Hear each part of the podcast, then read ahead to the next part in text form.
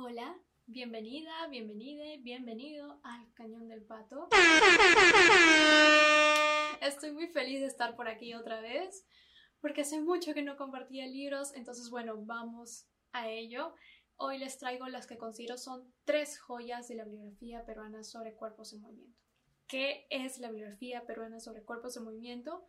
Bueno, se trata de un documento en donde reúno fuentes eh, que refieren al estudio de la danza y otras prácticas de movimiento aquí eh, en el Perú, desde el Perú y sobre el Perú. La primera que considero una joya es el libro titulado Los cuerpos de los incas y el cuerpo de Cristo de Carolyn Dean. Ese libro fue originalmente publicado en inglés en el año 1999 y republicado en el 2002 traducido al español. Es un libro increíble. En realidad todos estos, estos tres textos, ahí ahorita voy a ir, em, en realidad me han inspirado muchísimo, me han influenciado muchísimo en mi manera de analizar, de escribir, de abordar las cosas. De verdad los recomiendo con el corazón. Eh, y bueno, ¿de qué, ¿de qué trata este primero? Lo que hace el autor en este libro es abordar las operaciones simbólicas que realizan los incas para adaptarse al nuevo contexto colonial. Esto a través del análisis de la festividad del Corpus Christi.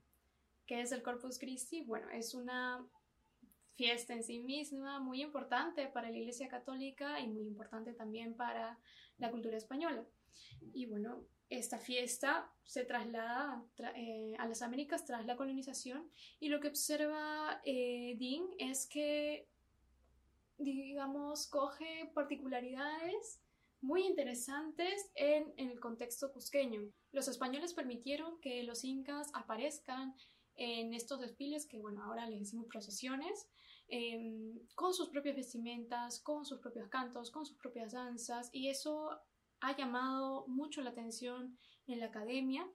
Em, y uno se pregunta cómo, cómo, cómo, cómo, fue posible eso, ¿no? Si lo que em, implica una eh, colonización es que es exigirle al nativo que se desprenda de sus tradiciones y que busque eh, igualarse al colonizador.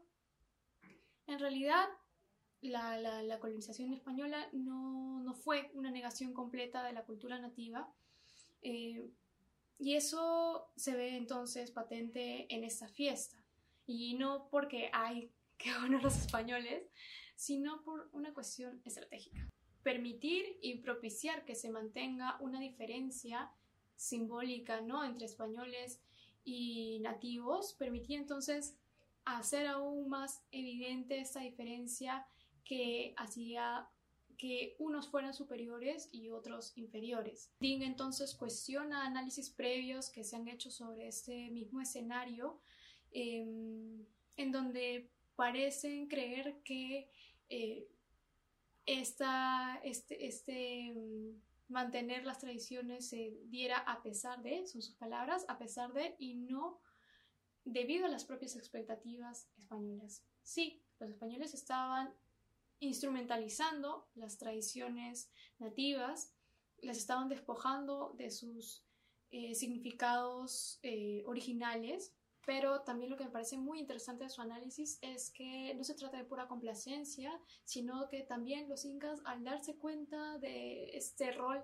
que están jugando, buscan también beneficiarse de esta situación.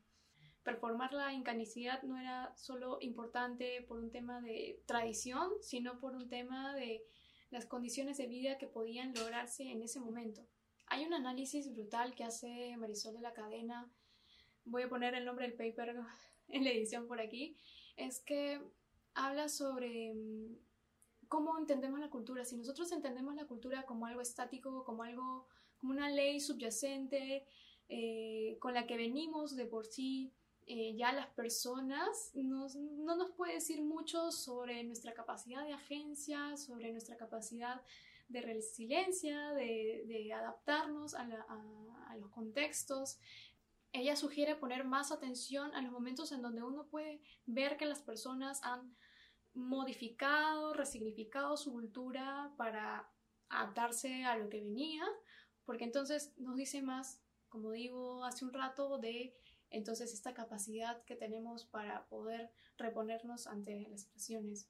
Volviendo con estas ideas a lo de los incas, sí, pues un análisis reduccionista pensaría que entonces fueron unos traidores o interesados, y en realidad mm, no es tanto así, o sea, o, en realidad creo que ni siquiera cabe, cabe em, caracterizarlo de cierta manera. Pienso que ellos hicieron lo que le sentían que debían hacer para tratar de tener una calidad de vida eh, en una situación súper precaria.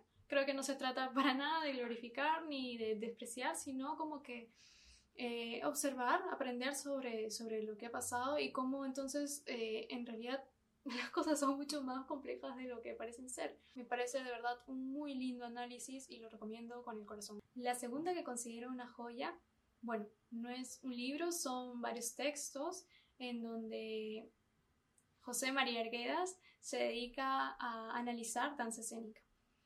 José María Arguedas es conocido por su trabajo literario, por su trabajo antropológico, incluso por sus escritos sobre música, pero ha pasado, digamos, históricamente desapercibida eh, la labor que realiza eh, en torno a la danza escénica. De hecho, es algo que yo, en lo que me detengo en, bastante en mi tesis, eh, y por eso es que puedo hablar de esto. Em, me, parece, me parece genial, en realidad, esto, porque se suele tener como que una opinión sobre que Arguedas es una persona bastante conservadora. Y si bien es cierto, en algún momento sí lo fue, con estos textos uno puede ver una transición, una evolución en ese pensamiento. Em, habla sobre apropiación cultural, habla sobre clasismo, sobre racismo. Lo leo pensando en, una persona que realmente se siente afectada por esto y se siente también eh, parte del problema y, y, y comparten estas reflexiones en un momento en donde no se hablaba de esto entonces es muy valioso, creo, para nuestra historia, sobre todo para la gente que se dedica a la danza, a la danza escénica, saber que estas fuentes existen. La tercera que también considero una joya eh, es el libro titulado Creer y sentir lo nuestro de Zoila Mendoza. Este libro fue publicado en el 2006, también tiene una versión en inglés. Lo que hace Mendoza en este libro eh, es buscar demostrar los roles protagónicos que tuvieron la música y la danza eh, en la formación de identidades regionales, eh, nacionales, americanas dentro del Cusco a través del análisis de ciertas instituciones culturales que se crearon durante la primera mitad del siglo XX, ahí también, movilizadas no por eh, el movimiento indigenista. Para quienes no conocen qué es el indigenismo, em, bueno, se trata de un movimiento muy diverso, súper heterogéneo, no es que haya un solo indigenismo, em, que surge eh, aproximadamente hacia finales ¿sí? del siglo XIX, en donde con el que se busca reivindicar em, las identidades de las personas nativas, sus culturas, sus expresiones. Mendoza explica que análisis previos a su investigación eh, afirman que los mestizos marrones que fueron responsables entonces del movimiento indigenista en el Cusco eh, habrían manipulado las expresiones culturales de las personas indígenas, mestizas, marrones también, habitantes de eh, espacios rurales, urbanos rurales. Y en realidad ella diría, no es tanto así, ella proporciona evidencias como para dar a entender de que en realidad eh, estas personas también eh, fueron agentes dentro de esta situación que mm, gracias a, estas, a estas eh, acciones que se dieron de parte de los indigenistas, ellos pudieron, ellas, ellos, ellos pudieron acceder a ciertos beneficios, a ciertas a, ciertos auspicios, por ejemplo. Esas evidencias no solo contradicen entonces ciertas tesis, sino que, y me parece lo más importante, que digamos, tenemos por un lado a los mestizos marrones que están mejor posicionados socialmente y por el otro tenemos a los indígenas, eh, mestizas marrones también, eh, habitantes de zonas eh, rurales, no, no tan bien posicionados, ¿no? Según el discurso y la manipulación, solo este primer grupo tendría poder y el segundo serían simplemente víctimas. Gracias entonces, como digo, a estas evidencias, lo que hace es cuestionar entonces esa relación de poder que hay entre ambos eh, grupos y entonces reconocer a estas otras personas también como agentes de la situación, también como hacedores de este movimiento. En el Perú, así como en muchas partes del mundo, a sabiendas de que el fenómeno de la colonización ha sido eh, replicado en muchas partes del mundo, ha sido muy difícil poder em, entender a las personas racializadas como agentes de la historia, como personas que también tienen poder eh, de decisión. entonces, cosas como esta, como la que hizo Zoila Mendoza, son muy significativas para nosotras. Bueno, eso ha sido todo por hoy. Mi corazón está puesto en estas recomendaciones, de verdad espero que las disfrutes. Absolutamente todas son de muy fácil lectura, así que simplemente están esperando por ti. Nos vemos en la próxima.